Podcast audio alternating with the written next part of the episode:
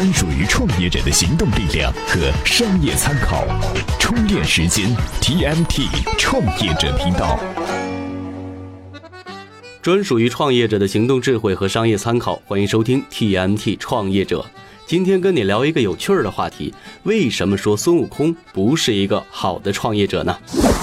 作为三星洞法术学院有史以来最优秀的毕业生，孙悟空同学其实从来没有拿到那本属于他自己的毕业证书。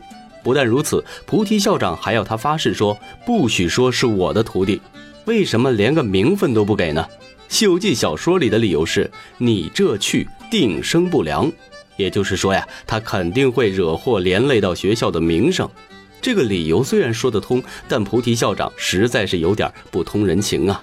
新人再优秀，没有文凭，你让人家怎么找工作呢？H R 这关就过不了啊。不过孙悟空似乎并不在意，就算是清华北大的毕业生，也比一个三流大学毕业生的路子野。知名企业的 offer 虽然没戏，但是回花果山当个山大王，还怕没人捧场吗？但问题是，孙悟空适合创业吗？从表面上看，孙悟空喜欢自由自在的生活，在大公司打卡肯定会让他觉得憋屈。但是这并不代表他甘心当个山大王。孙悟空其实是一个关系拓展型的创业者。《西游记》里第三回说，他将那四个老猴封为剑将，把安营下寨、赏罚诸事通通交给这四剑将。他自己当然也没闲着了，遨游四海，行乐千山，施武艺，遍访英豪，弄神通，广交贤友。像牛魔王那七个拜把兄弟，就是那时候教下的。但花果山毕竟是一家小公司。业务拓展的稍微快一点，就遇上了强劲的竞争对手天庭集团下属的东海分公司。不过这次商战并没有打起来，因为天庭集团派了太白金星来谈收购了。那么孙悟空希望被收购吗？大多数只看过电视剧的人都认为孙悟空被骗去做了弼马温，可你要是看过原著小说的话，你就知道孙悟空的真正态度是什么了。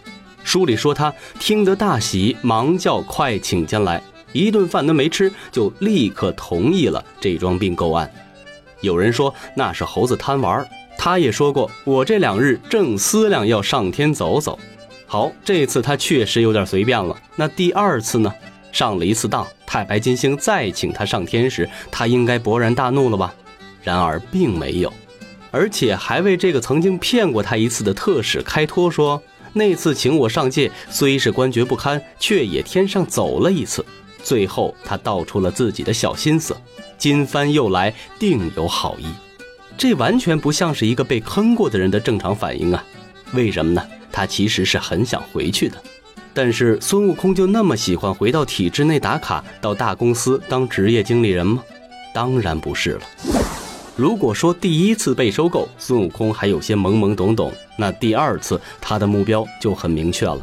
那孙悟空到底想要什么呢？咱不妨来比较一下他两次进天庭集团的工作表现。头一次的工作画面是昼夜不睡滋养马匹啊，孙悟空非常的勤奋，把那些天马都养得肉肥膘满。而第二次的工作作风就有所不同了，闲时节会友游工，交朋结义。见三清称个老字，逢四弟道个陛下，与那九曜星、五方将、河汉群神俱只以弟兄相待，彼此称呼。在孙悟空的眼里啊，天庭集团与花果山其实并无不同啊，只是平台大了些，资源多了些，人脉广了些而已。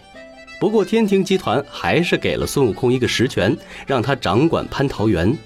在电视剧里，这也成了他第二次反叛天庭的理由。因为蟠桃会没有请他，反被七仙女嘲笑了一番，最后恼羞成怒。但事实真的是如此吗？我们小时候看的动画片《大闹天宫》，直接把孙悟空塑造成了一个反抗封建阶级压迫的农民起义的形象，而大圣被骗的说法又符合意识形态当中小农意识的阶级局限性。那书里是怎么说的呢？咱们先来看看大圣与彩桃仙女儿的对话。大圣道：“我乃齐天大圣，就请我老孙做个席尊，有何不可？”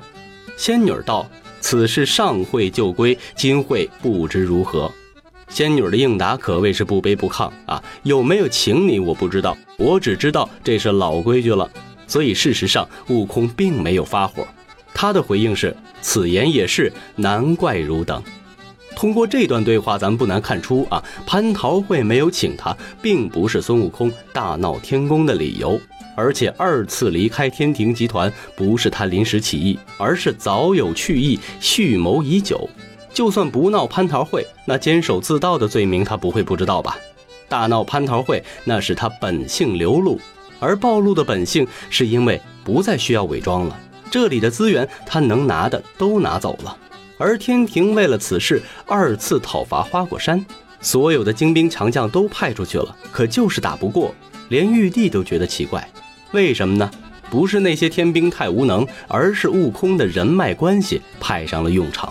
都是昔日呼兄唤弟的同事，那能真打吗？而老板玉帝并不理解职业经理人的心态呀。观音也是低头思忖了一会儿，才明白过来，立刻推荐了远离天庭的二郎神。原因只有一个：请家贼需请外人。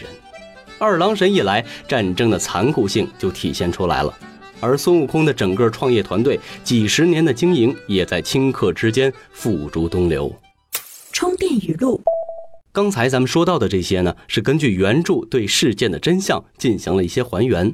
但不可否认，孙悟空在他的创业阶段也的确犯了一些不该有的错误，才最终把自己的创业团队推到了万劫不复的境地。那他到底有哪些具体的失误呢？咱们来听一下这条音频的总结。从孙悟空这一次失败的创业经历来看，的确有着许多令人深思的地方。是什么原因让他在经历了极大的成功之后，又以如此之快的速度陷入了失败呢？第一，创业团队不够健全，除了总经理孙悟空的个人业务能力超群之外，几乎没有看到其他团队成员的影子，这导致企业对创始人严重的依赖，从而使创始人绑架了整个企业。第二，在商业模式上只有颠覆，没有创新。孙悟空喊出了“皇帝轮流坐，明年到我家”的口号，可是他自己并没有找到比天庭公司更优秀的商业模式。他口中的颠覆不过是吸引用户和业界关注的噱头而已，并没有实质的创新。一般来说，在强敌环伺的市场环境之下，企业草创初期一定要学会低调，因为取得了一点成绩就锋芒毕露，那样一定会招致灭顶之灾。第四，没有完整的战略规划和执行计划。孙悟空跟兄弟们一起创业，有点类似水泊梁山的一帮好兄弟打天下，大家只想着成功后大碗喝酒、大口吃肉、大秤分金银，并没有制定中长期的战略规划和具体的执行计划。在企业小的时候，这种情况尚能允许；可是当企业做大做强了，就必须有明晰的战略规划。第五，没有健全的接班人制度。孙悟空因为偷窃被判入狱之后，整个齐天公司就树倒猢狲散了，没有一个人能在危急关头顶上去。之所以出现这种创始人与企业一荣俱荣、一损俱损的局面，是因为齐天公司一直没有建立健全的接班人制度，所以关键的时候没有人敢于挑大梁。说了这么多，咱们来做一个小小的总结啊！悟空不是一个好的山大王，而是投机型的创业者。虽然行动力强，勇于迎接挑战，有激情，有领导力，但他没有做实业的专注与踏实，也缺乏商业远见。他们很容易把公司做起来，却没有独立发展的使命感。他也不是一个好的职业经理人。虽然能力强，擅长资源整合，但是缺乏信托责任，只是把企业当成自己积累关系和资源的平台，在职业经理人与创业这两个角色之间游移不定。另一方面呢，天庭集团也犯了一个很低级的错误，不知道为什么他们只肯收购孙悟空这个创始人，而不是整个创业团队和主要资产，大概也是看不上别的东西吧。一个是大公司大平台，一个是并不适合创业的优秀毕业生，本来应该是天作之合，那为什么会互不信任，闹到这番地步呢？咱们再回到节目开头说到的那一幕，一个名校的优秀毕业生，就因为没有拿到毕业证书，就惨遭各大知名公司的冷遇。等到人家搞出点动静了，才去急吼吼的挖人，最后才引发了大闹天宫的血案。也只能说，唯文评论害人不浅呐。今日关键词。那话题说到这儿，咱们也已经知道了，孙悟空并不算是一个好的创业者。不过在之后，他加入了唐僧的团队。那作为唐僧的下属，孙悟空能成为一名好的员工吗？对于这师徒四人而言，谁更适合作为团队的主管呢？我在《孙悟空是个好员工》这本书里摘选了其中的部分内容，来为你解答以上的这些问题。